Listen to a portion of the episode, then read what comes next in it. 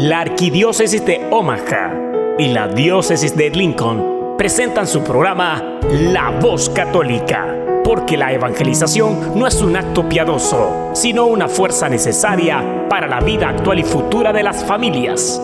Te invitamos desde ya a escuchar tu programa La Voz Católica.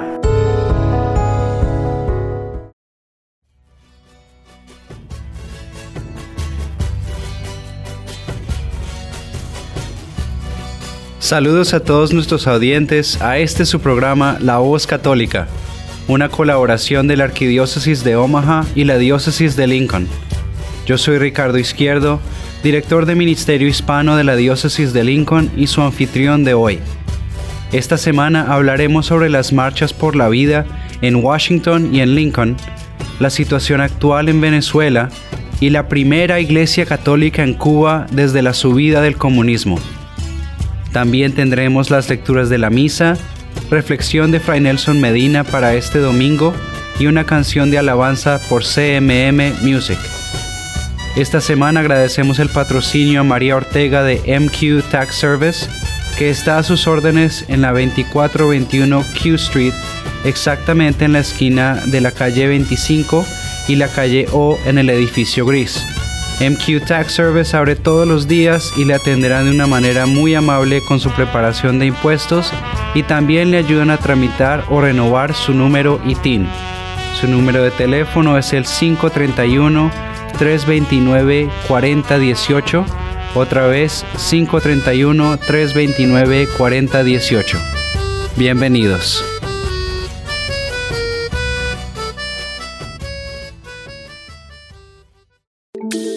Todo lo que necesitas escuchar sobre el acontecer en nuestra iglesia lo escuchas aquí, en La Voz Católica.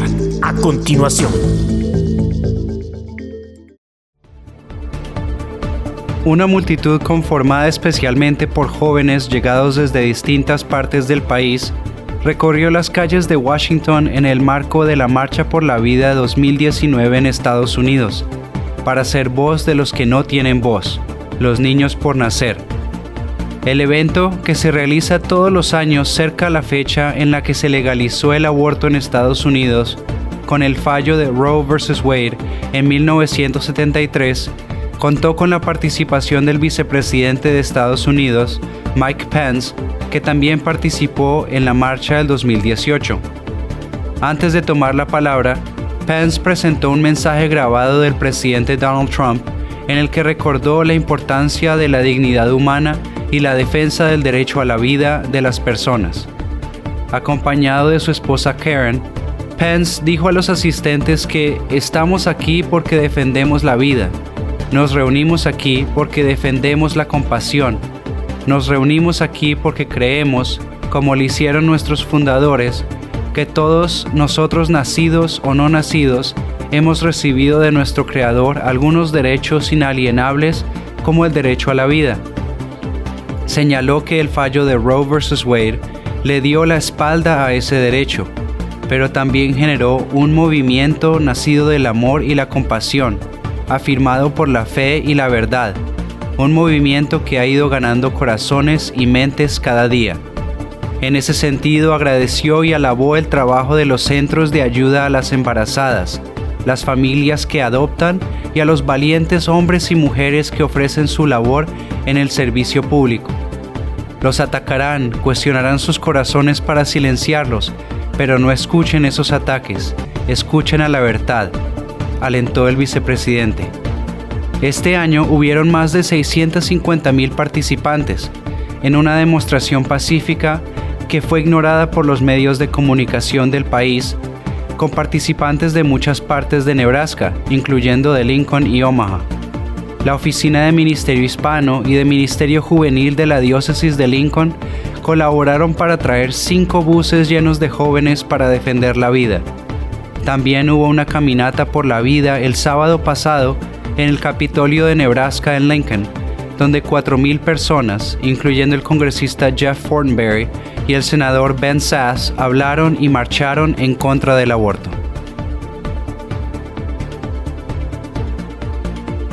La Conferencia Episcopal Venezolana alertó que efectivos del ejército rodearon la Catedral de Maturín donde se refugiaron cientos de personas, entre manifestantes opositores, sacerdotes y seminaristas. La alerta la dio la CEB a través de su cuenta de Twitter. Monseñor Enrique Pérez Lavado informa que están atrapados en la Catedral de Maturín con seminaristas, sacerdotes y unas 700 personas que participan en la manifestación. Son asediados, intentan irrumpir de forma violenta, indicaron el 23 de enero en horas de la tarde. Minutos después se informó que soldados habían rodeado el templo con más de mil opositores adentro el Ejército Nacional Bolivariano custodia entradas de la Catedral Nuestra Señora del Carmen de Maturín, donde se encuentran más de mil personas afectas a la oposición. Medios locales indicaron que los hechos ocurrieron en medio de las manifestaciones contra el gobierno que suceden en todo el país. Las personas se refugiaron en la catedral debido a la represión de las fuerzas de seguridad del régimen y de colectivos oficialistas. Asimismo, en un acto público, el presidente de la Asamblea, Juan Guaidó, se autoproclamó presidente encargado de Venezuela para lograr el cese de la usurpación, un gobierno de transición y tener elecciones libres. Luego de esto, el presidente de Estados Unidos, Donald Trump, anunció que reconoce oficialmente al presidente de la Asamblea Nacional de Venezuela, Juan Guaidó, como presidente interno de Venezuela la prensa internacional informó que los gobiernos de Colombia, Brasil, Perú, Ecuador y Costa Rica anunciaron desde Davos, en Suiza, que también reconocen a Juan Guaidó como presidente de Venezuela. El anuncio se hizo luego de una reunión que sostuvieron sus representantes en el marco de la reunión anual del Foro Económico Mundial que se realiza en el país europeo.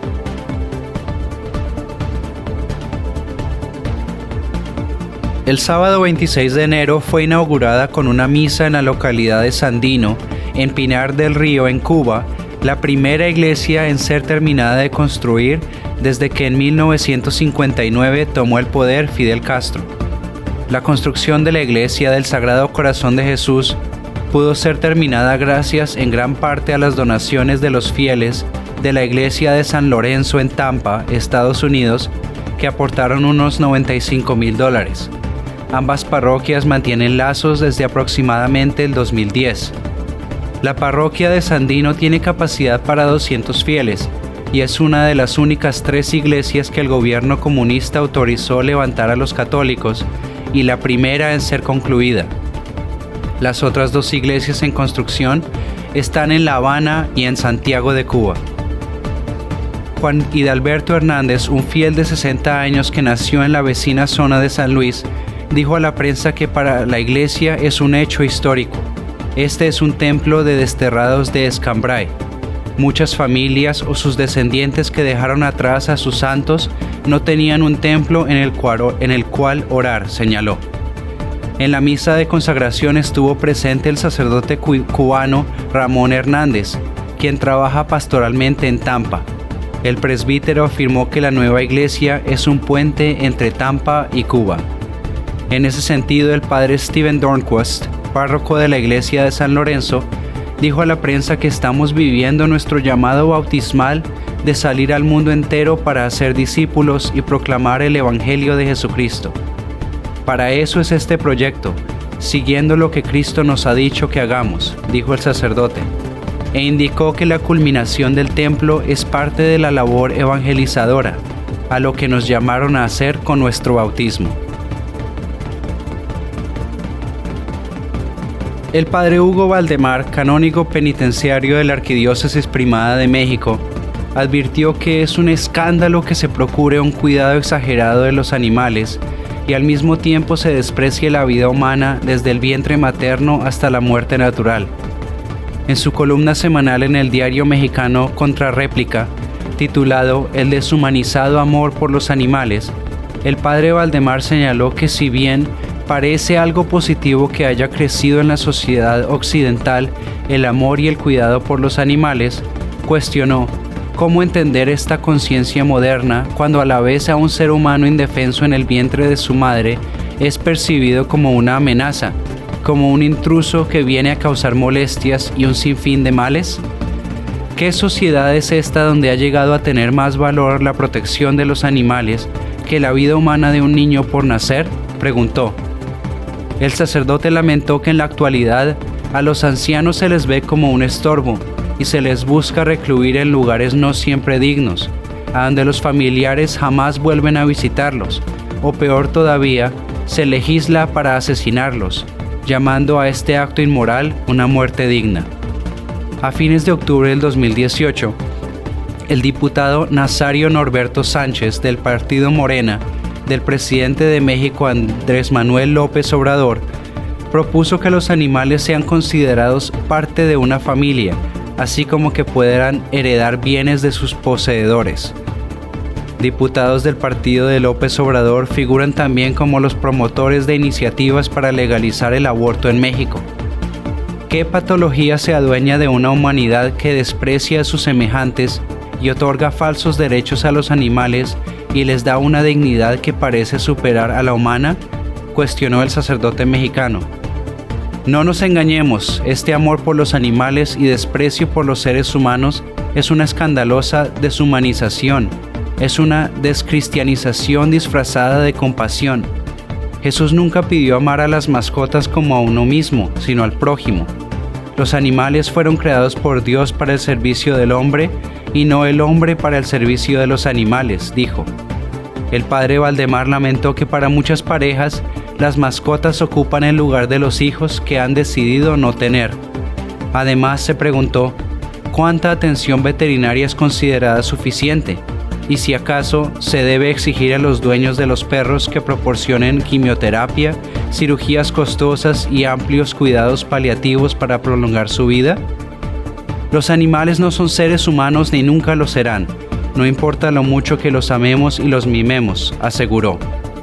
Esta ideología impulsada ahora por el nefasto partido Morena es, al contrario de lo que parece, deshumanizada y por supuesto absolutamente anticristiana denunció.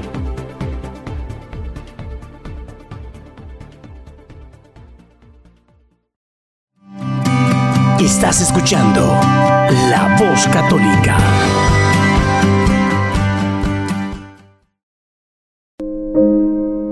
Habla, que tu siervo escucha.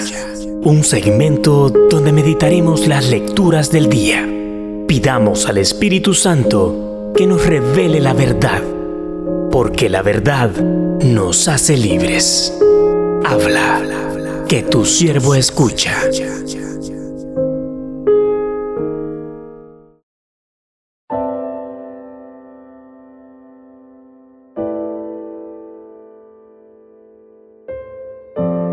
Primera lectura. Lectura del libro del profeta Jeremías. En tiempo de Josías, el Señor me dirigió estas palabras. Desde antes de formarte en el seno materno, te conozco. Desde antes de que nacieras, te consagré como profeta para las naciones. Cíñete y prepárate. Ponte en pie y diles lo que yo te mando. No temas, no titubees delante de ellos, para que yo no te quebrante. Mira, hoy te hago ciudad fortificada, columna de hierro y muralla de bronce, frente a toda esta tierra. Así se trate de los reyes de Judá como de sus jefes, de sus sacerdotes o de la gente del campo.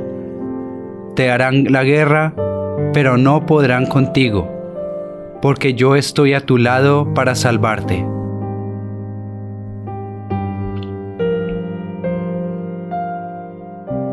Salmo responsorial, Salmo 70. Señor, tú eres mi esperanza. Señor, tú eres mi esperanza, que no quede yo jamás defraudado. Tú que eres justo, ayúdame y defiéndeme. Escucha mi oración y ponme a salvo. Señor, tú eres mi esperanza. Sé para mí un refugio ciudad fortificada en que me salves. Y pues eres mi auxilio y mi defensa, líbrame Señor de los malvados. Señor, tú eres mi esperanza. Señor, tú eres mi esperanza. Desde mi juventud en ti confío.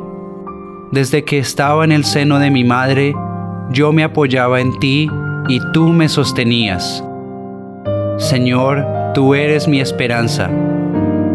Yo proclamaré siempre tu justicia y a todas horas tu misericordia. Me enseñaste a alabarte desde niño y seguir alabándote es mi orgullo. Señor, tú eres mi esperanza.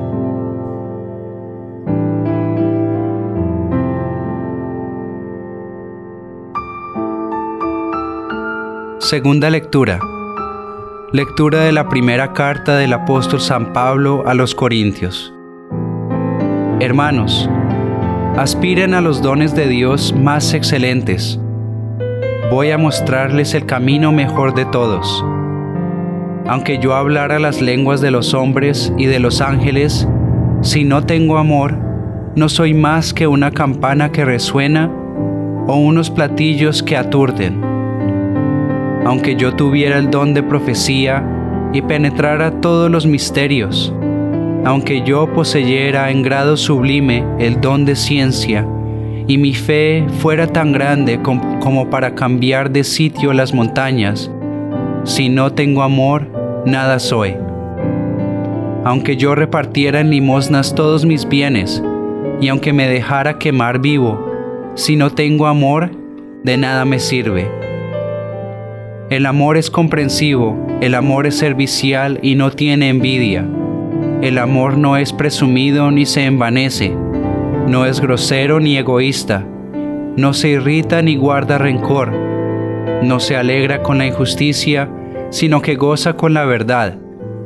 El amor disculpa sin límites, confía sin límites, espera sin límites, soporta sin límites.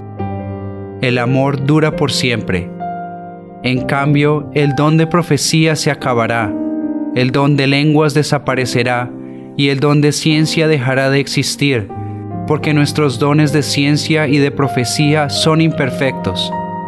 Pero cuando llegue la consumación, todo lo imperfecto desaparecerá. Cuando yo era niño, hablaba como niño, sentía como niño y pensaba como niño. Pero cuando llegué a ser hombre, hice a un lado las cosas de niño Ahora vemos como en un espejo y oscuramente, pero después será cara a cara. Ahora solo conozco de una manera imperfecta, pero entonces conoceré a Dios como Él me conoce a mí. Ahora tenemos estas tres virtudes, la fe, la esperanza y el amor, pero el amor es la mayor de las tres.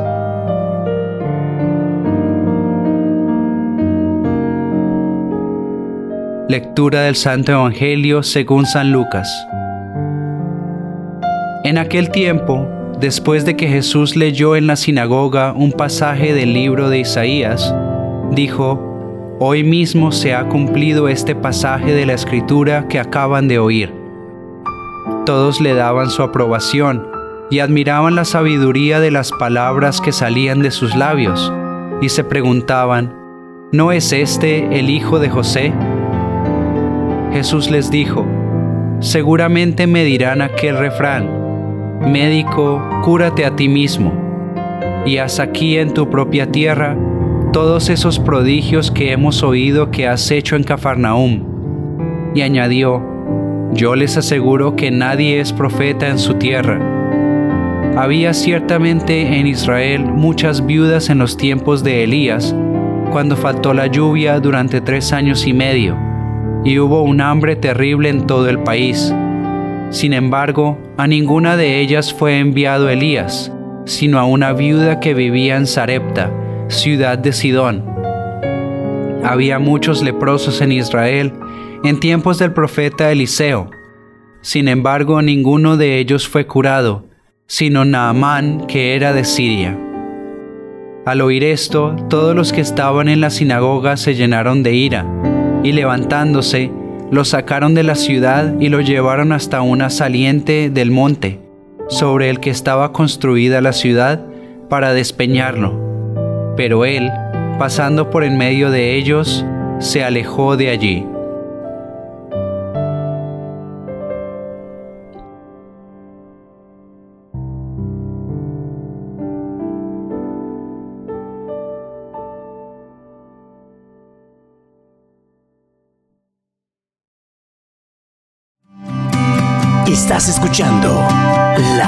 Católica. Ahora tenemos a Fray Nelson Medina con nuestra reflexión de este domingo. Feliz domingo para todos. El Evangelio de hoy está tomado de San Lucas en el capítulo cuarto. Es continuación del pasaje que escuchamos el domingo pasado. Pero hay una gran diferencia. Las traducciones usuales en el domingo pasado nos decían que la gente escuchaba con gusto, con aprobación, casi podríamos decir con entusiasmo, cuando Cristo les dijo que el Espíritu de Dios lo había ungido y cuando Cristo dijo que Él había sido enviado para salvar a los pobres. Eso les gustó mucho. Pero cuando Cristo, desarrollando ese mismo mensaje, les hace ver que las palabras de desquite, las palabras de revancha que aparecen en el texto del profeta Isaías, que era el que él estaba leyendo, esas palabras de revancha Cristo no las hace suyas. Entonces, esto les causa extrañeza y les causa desconfianza a sus paisanos, a sus compatriotas. No les gusta. Y entonces podemos decir que pasan rápidamente de un extremo al otro. Primero había un gran entusiasmo por Cristo y ahora pues están profundamente disgustados hasta el punto de que ya alguno habla de lincharlo, hay que acabar con él, hay que matarlo. Bueno, ¿qué podemos aprender sobre todo del contraste entre estos dos pasajes? ¿Qué podemos aprender nosotros? Yo creo que podemos sacar tres lecciones que son tan importantes hoy como lo fueron en tiempo de Cristo. La primera es darnos cuenta de toda la variabilidad que tiene la opinión pública. Primero te exaltan, luego te destruyen. Primero te aplauden, luego te desprecian. En un cierto momento quizás eres la figura popular, en otro momento tal vez nadie te toma en cuenta. Eso es la opinión pública. Esa es la voz del mundo. Y por eso una primera lección en este pasaje es que no se puede creer demasiado. En la opinión pública no se puede creer demasiado. Hay demasiada mentira, hay demasiado engaño ahí. Una segunda lección Observemos que se forma como una oleada de oposición hacia Cristo. Y eso que apenas su misión está empezando. Dice el pasaje del Evangelio que lo llevaron hasta un barranco como con la intención de arrojarlo abajo, matarlo por consiguiente de una manera espantosa. Cristo obra con serenidad, se abre paso en medio de ellos. Nos hace recordar Cristo a tantas expresiones del Antiguo Testamento en las que expresamente se dice, no les tengas miedo. Así, por ejemplo, Dios le decía al profeta Jeremías, no les tengas miedo. Lucharán contra ti, pero no podrán contigo. Lo mismo le dice en años todavía más antiguos, le dice el Señor aquel hombre llamado Gedeón, uno de los guerreros que defendió al pueblo de Dios, le dice, no tengas miedo. Entonces, yo creo que esta es una lección también para nosotros, porque muchas veces el miedo nos va volviendo cobardes y con la cobardía viene la complicidad. Por ejemplo, entre nosotros los sacerdotes, tal vez sin darnos cuenta, vamos empezando a esquivar temas, simplemente porque nos parecen incómodos. Entonces vamos esquivando temas para no meterse en problemas. Porque es que eso va a ofender, porque es que eso va a disgustar. ¿Usted se imagina que Cristo hubiera tenido esa actitud? Nunca hubiéramos sido redimidos. Entonces la segunda lección es, cuidado con dejarnos dominar por el miedo. Y la tercera lección es, que muchas veces en las dificultades aparecen oportunidades. De esto hemos hablado varias veces. Y es muy claro aquí. Efectivamente, sobre todo si comparamos con la primera lectura, nos damos cuenta que el rechazo en un pueblo muchas veces es la invitación de Dios para que vayamos al otro pueblo. La dificultad que se presenta aquí es, claro, fastidiosa, dolorosa, triste, pero también es una puerta que se abre para que vayamos a otro lugar. Es decir, saber encontrar oportunidades en las dificultades. Tres grandes lecciones que nos da Cristo. Primero, no fiarnos de la opinión pública, no fiarse. No vale la pena. Segundo, no vivir esclavos del miedo. Y tercero, ver oportunidades y no quedarnos solamente viendo las dificultades. Así nos lo conceda Él mismo. Amén. Este fue Fray Nelson Medina con la reflexión dominical. Estás escuchando La Voz Católica.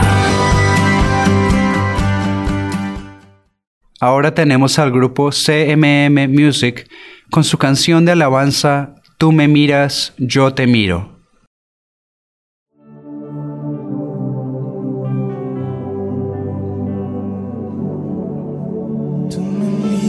Yo te miro. Tú eres todo lo que respiro. Tú eres todo lo que anhela, amado mío. Oh, tú me miras, yo te miro.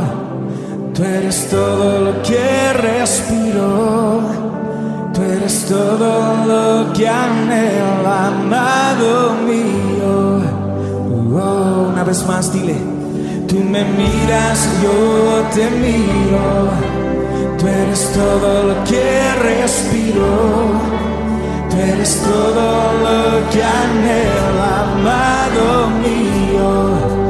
Oh, tú me miras, yo te miro. Tú eres todo lo que respiro. Tú eres todo lo que anhelo, amado mío.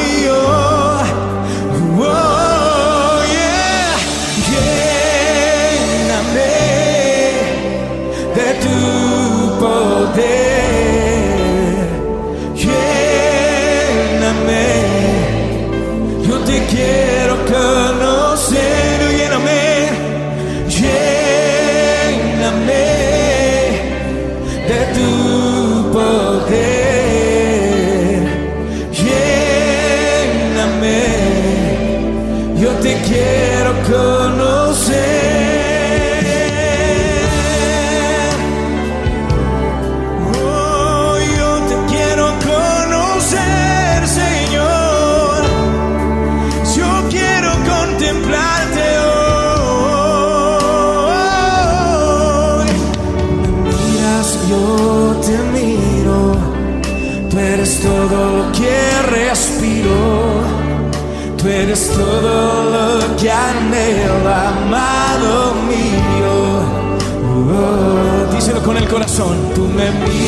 yo te miro.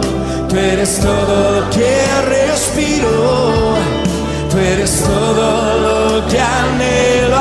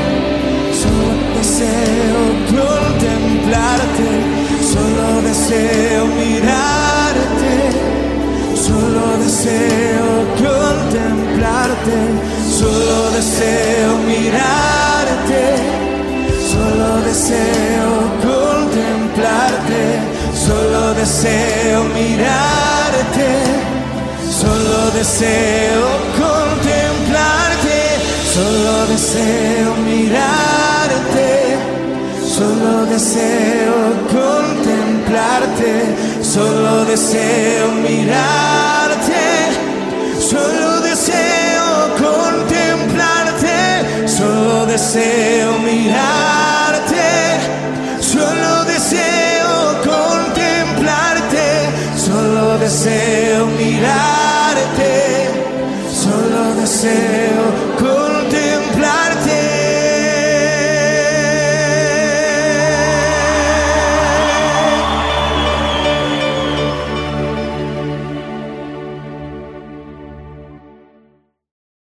Otra vez, este fue el grupo CMM Music y su canción Tú me miras, yo te miro.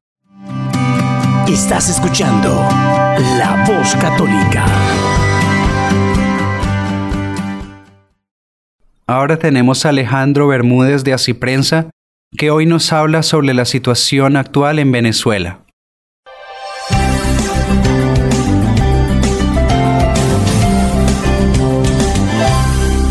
El presidente Nicolás Maduro en Venezuela ha llegado al fin del camino. Ya no hay otra opción más que renunciar, eh, permitir que el presidente electo interino Juan Guaidó eh, lidere un proceso de nuevas elecciones donde el, si el chavismo cree que tiene posibilidades ante el pueblo, se presente como candidato como cualquier otro, ¿no? Y a este punto hemos llegado eh, simplemente porque ya no hay eh, situaciones ni hay circunstancias en las que se puede seguir adelante. Y hablo en primer lugar sobre la posición de la Iglesia porque sé que muchos hermanos eh, en Venezuela han estado preguntando por qué el Papa, por ejemplo, no ha sido más explícito en condenar un régimen.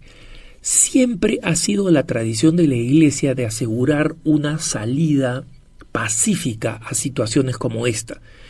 Y estas fueron las palabras sentidas con las que el Papa Francisco concluyó el Angelus del el domingo en el que clausuró la Jornada Mundial de la Juventud y donde señaló la importancia que tenía para él la situación del pueblo venezolano y cuánto estaba en su corazón. Pero también señaló algo importante desde el punto de vista práctico, es que una salida que tenga una solución, una solución muy importante, y una solución que sea pacífica. Esas son las dos cosas eh, que son fundamentales de tener en cuenta. ¿Y por qué? Porque muchas personas han querido que la iglesia se sume de alguna manera a la oposición y la iglesia tiene hijos y fieles en todos lados y no puede tomar una posición de esa naturaleza y sin embargo ha tenido una posición fundamental. Hasta el último momento la iglesia, especialmente la iglesia local en Venezuela, ha eh, alentado el cambio de disposición y como saben ustedes, el mismo eh, cardenal dimisionario, ex arzobispo de Caracas, ha pedido específicamente la renuncia de Maduro. ¿Por qué? Porque como digo, Maduro ya ha llegado al final del camino. En este momento, las principales naciones del mundo, más de 25 países, incluyendo los países vecinos y las naciones más poderosas en este, Estados Unidos, Canadá, Europa,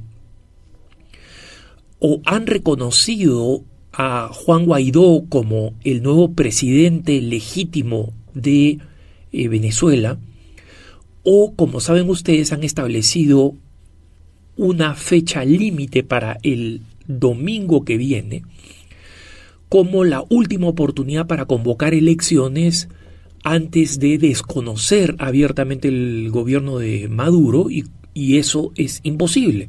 Es decir, el gobierno de Maduro primero no va a ceder por, por la terquedad y obcecación y segundo, no hay manera de montar unas elecciones libres a nivel nacional en tan poco tiempo, sobre todo considerando el caos de los servicios públicos y de los funcionarios públicos en Venezuela. Por otro lado, la empresa estatal de petróleos, PDVSA, que es la que trae el 100% de los ingresos eh, económicos a Venezuela y que son fundamentales para la compra de alimentos y de medicinas, que como sabemos escasean dramáticamente, ha sido penalizada por el gobierno norteamericano y el gobierno norteamericano ha dicho que la plata, el dinero que hay que pagarle a PDVSA por eh, la compra del crudo venezolano que es refinado en el estado de Texas, en Estados Unidos, no va a ser pagado al actual gobierno de Maduro, sino que va a ser puesto en una cuenta corriente para el próximo gobierno legítimo de Venezuela. Con lo cual, cierra el caño de las posibles, las posibles fuentes de recursos que como sabemos ya son absolutamente insuficientes, ahora van a ser aún peores. Y sabemos que si esta situación se prolonga, quienes van a sufrir más van a ser los pobladores de Venezuela, el poblador común y corriente. Entonces, este es el momento en el que hay que pedirle al señor Maduro que dé un paso al costado, especialmente aprovechando el hecho de quien está siendo reconocido como presidente por las principales naciones del mundo, Juan Guaidó, ha publicado una ley de amnistía. E, es decir, como presidente electo, como presidente interino, ha propuesto una ley que tan pronto él asuma la presidencia después de que Maduro dé un paso al costado, va a beneficiar generosamente a eh, muchos de los que actualmente están apoyando el poder, especialmente los militares. Maduro se ha encargado de que los militares que son en el fondo la fuerza decisiva, porque los soldados salen a la calle a favor de una fuerza o de otra, y eso es lo que va a terminar eh, determinando en qué dirección va Venezuela. Y por ahora los militares han mantenido un frente unido con excepción de el enviado militar de Venezuela en los Estados Unidos que probablemente como saben ustedes ha desconocido el gobierno de Maduro y ha reconocido el gobierno de Juan Guaidó como el legítimo en Venezuela. Entonces el agregado militar eh, en Estados Unidos ya ha hecho la primera ruptura, digamos, dentro del frente militar. Guaidó y los obispos en Venezuela están insistiendo en que los militares dejen de participar de la fuerza represiva, porque en este momento el gobierno del presidente Maduro no tiene más cartas en la mano. No tiene las cartas de bienestar económico, de beneficios económicos, no tiene las cartas de una asamblea legislativa que en este momento es partidaria de la reforma y del cambio de presidencia, no tiene las cartas del apoyo popular que se le ha volteado masivamente, lo único que tiene es represión.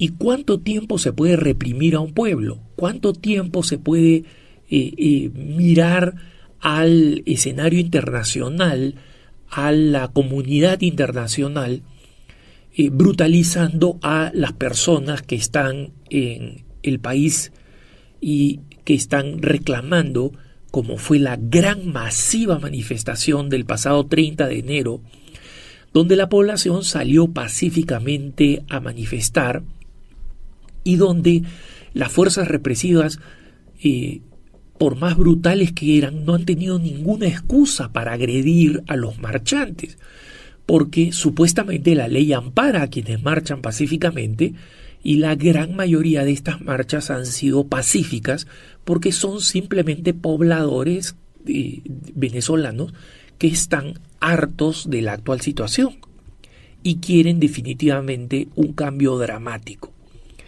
Entonces, como se dice en los videojuegos, game over, se acabó el juego, se le acabó el partido al presidente Maduro y a sus secuaces. Este es el momento de asegurarse que Venezuela no estalla. Y los hermanos venezolanos, especialmente nuestros hermanos católicos, conocen el pasado de Venezuela. Venezuela es una nación que se gloría, la única nación en América del Sur, que se gloría en nunca haber disparado un solo tiro en contra de un país vecino. Es el único país que nunca ha tenido un conflicto con un país vecino de naturaleza armada. Tiene diferencias con Guyana, ha tenido algunas diferencias con Colombia en el pasado, pero nunca ha habido un, una confrontación armada como si han tenido todos nuestros otros países de América del Sur. Sin embargo, como saben ustedes, Venezuela tuvo una terrible guerra civil que demuestra qué cosa sucede cuando los extremos se polarizan en Venezuela. Ha sido una de las guerras más brutales en América Latina y una guerra que acabó tremendamente con las élites que existían en esa época. Y eso demuestra que el pueblo de Venezuela puede ser tremendamente tolerante, pero llega a un punto en que eh, estas decisiones y disposiciones estallan auténticamente. Y el gobierno de Maduro no puede cometer la irresponsabilidad de empujar al pueblo de Venezuela a la violencia, porque esa violencia simplemente ya tiene precedentes históricos y estos precedentes históricos son aterradores. Entonces, este es el momento en que las fuerzas internacionales y especialmente los países que siguen apoyando a Venezuela en medio de estas circunstancias. Nicaragua y Bolivia, los únicos en América Latina que apoyan a Venezuela. El Rusia y China, que son socios económicos de la actual administración tienen que ser conscientes que ya no hay salida y en consecuencia tienen que colaborar a que Maduro entienda por su propio bien, pero especialmente por el bien de Venezuela, un país que él dice amar, es el momento de poner fin a este periodo e iniciar una nueva fase en la democracia de Venezuela que permita la transición y la aprobación de la ayuda externa internacional que tan urgentemente necesita. Que tengas un buen día.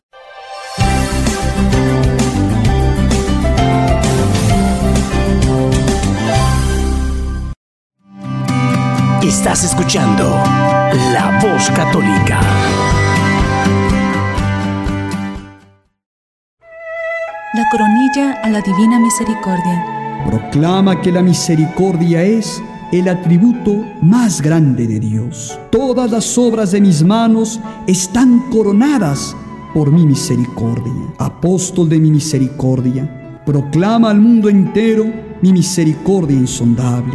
Sé diligente en apuntar cada frase que te digo sobre mi misericordia, porque están destinadas para un gran número de almas que sacarán provecho de ellas. En el nombre del Padre, del Hijo y del Espíritu Santo. Amén. Padre nuestro que estás en el cielo, santificado sea tu nombre. Venga a nosotros tu reino. Hágase tu voluntad en la tierra como en el cielo.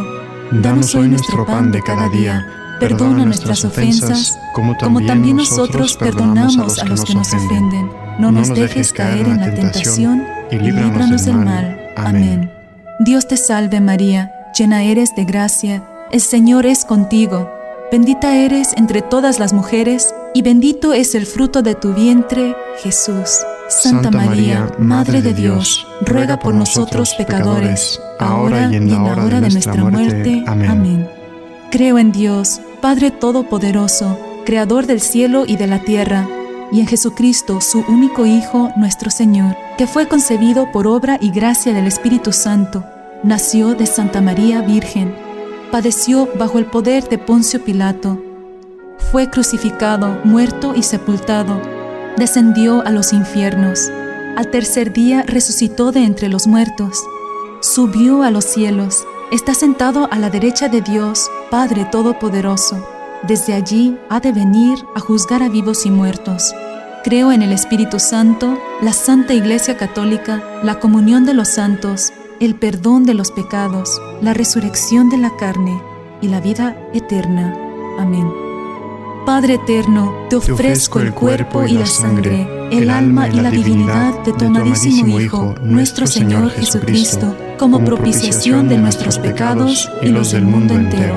Por su dolorosa pasión, ten misericordia de nosotros y del mundo entero. Por su dolorosa pasión, ten misericordia de nosotros y del mundo entero por su dolorosa pasión. Ten misericordia de nosotros y del mundo entero. Por su dolorosa pasión. Ten misericordia de nosotros y del mundo entero. Por su dolorosa pasión. Ten misericordia de nosotros y del mundo entero. Por su dolorosa pasión. Ten misericordia de nosotros y del mundo entero.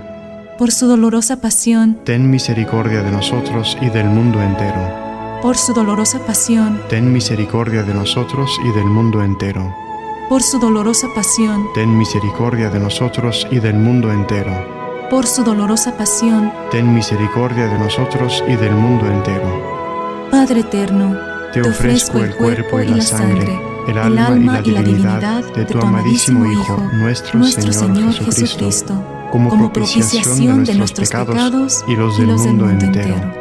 Por su dolorosa pasión. Ten misericordia de nosotros y del mundo entero por su dolorosa pasión. Ten misericordia de nosotros y del mundo entero. Por su dolorosa pasión. Ten misericordia de nosotros y del mundo entero. Por su dolorosa pasión. Ten misericordia de nosotros y del mundo entero. Por su dolorosa pasión. Ten misericordia de nosotros y del mundo entero. Por su dolorosa pasión. Ten misericordia de nosotros y del mundo entero por su dolorosa pasión. Ten misericordia de nosotros y del mundo entero. por su dolorosa pasión, ten misericordia de nosotros y del mundo entero. Por su dolorosa pasión, ten misericordia de nosotros y del mundo entero. Por su dolorosa pasión, ten misericordia de nosotros y del mundo entero.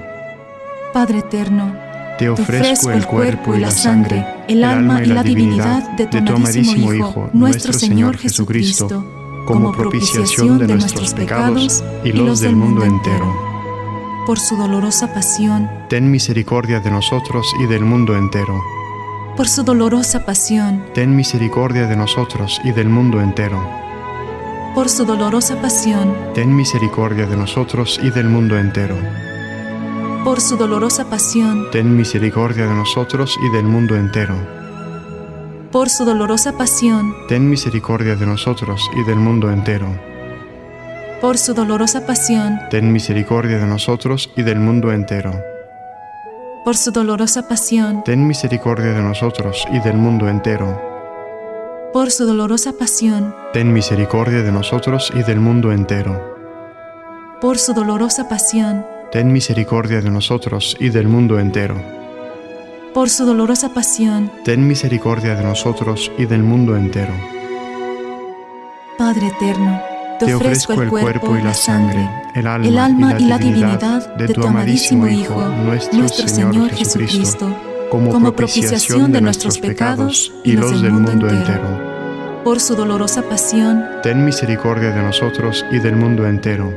Por su dolorosa pasión, ten misericordia de nosotros y del mundo entero. Por su dolorosa pasión, ten misericordia de nosotros y del mundo entero. Por su dolorosa pasión, ten misericordia de nosotros y del mundo entero. Por su dolorosa pasión, ten misericordia de nosotros y del mundo entero. Por su dolorosa pasión, ten misericordia de nosotros y del mundo entero. Por su dolorosa pasión, ten misericordia de nosotros y del mundo entero. Por su dolorosa pasión, ten misericordia de nosotros y del mundo entero. Por su dolorosa pasión, ten misericordia de nosotros y del mundo entero por su dolorosa pasión, ten misericordia de nosotros y del mundo entero. Padre eterno, te ofrezco el cuerpo y la sangre, el alma y la divinidad de tu amadísimo Hijo, nuestro Señor Jesucristo, como propiciación de nuestros pecados y los del mundo entero. Por su dolorosa pasión, ten misericordia de nosotros y del mundo entero. Por su dolorosa pasión, ten misericordia de nosotros y del mundo entero por su dolorosa pasión, ten misericordia de nosotros y del mundo entero. Por su dolorosa pasión, ten misericordia de nosotros y del mundo entero. Por su dolorosa pasión, ten misericordia de nosotros y del mundo entero. Por su dolorosa pasión, ten misericordia de nosotros y del mundo entero. Por su dolorosa pasión, ten misericordia de nosotros y del mundo entero por su dolorosa pasión, ten misericordia de nosotros y del mundo entero.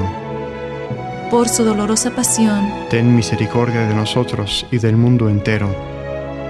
Por su dolorosa pasión, ten misericordia de nosotros y del mundo entero. Santo Dios, Santo fuerte, Santo inmortal, ten piedad de nosotros y del mundo entero. Santo Dios, Santo fuerte, Santo inmortal, ten piedad de nosotros y del mundo entero. Santo Dios, Santo fuerte, Santo inmortal, ten piedad de nosotros y del mundo entero.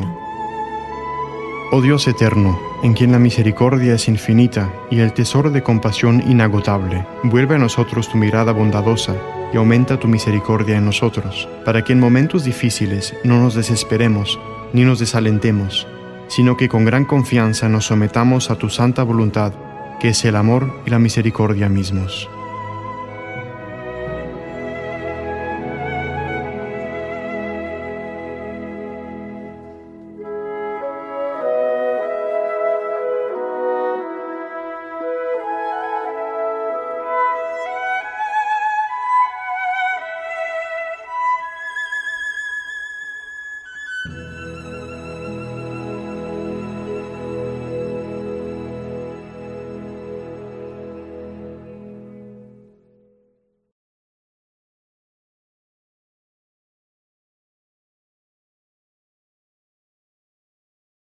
Otra vez le agradecemos el patrocinio a María Ortega de MQ Tax Service en la 2421 Q Street en Omaha, exactamente en la esquina de la calle 25 y la calle O.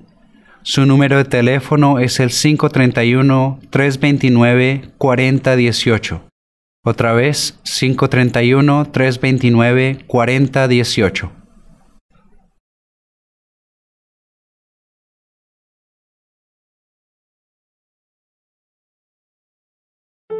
La Arquidiócesis de Omaha y la Diócesis de Lincoln presentaron su programa La Voz Católica, porque la evangelización no es un acto piadoso, sino una fuerza necesaria para la vida actual y futura de las familias. No olvides que el próximo domingo tienes una cita aquí en La Voz Católica, de 8 a 9 de la mañana por esta emisora.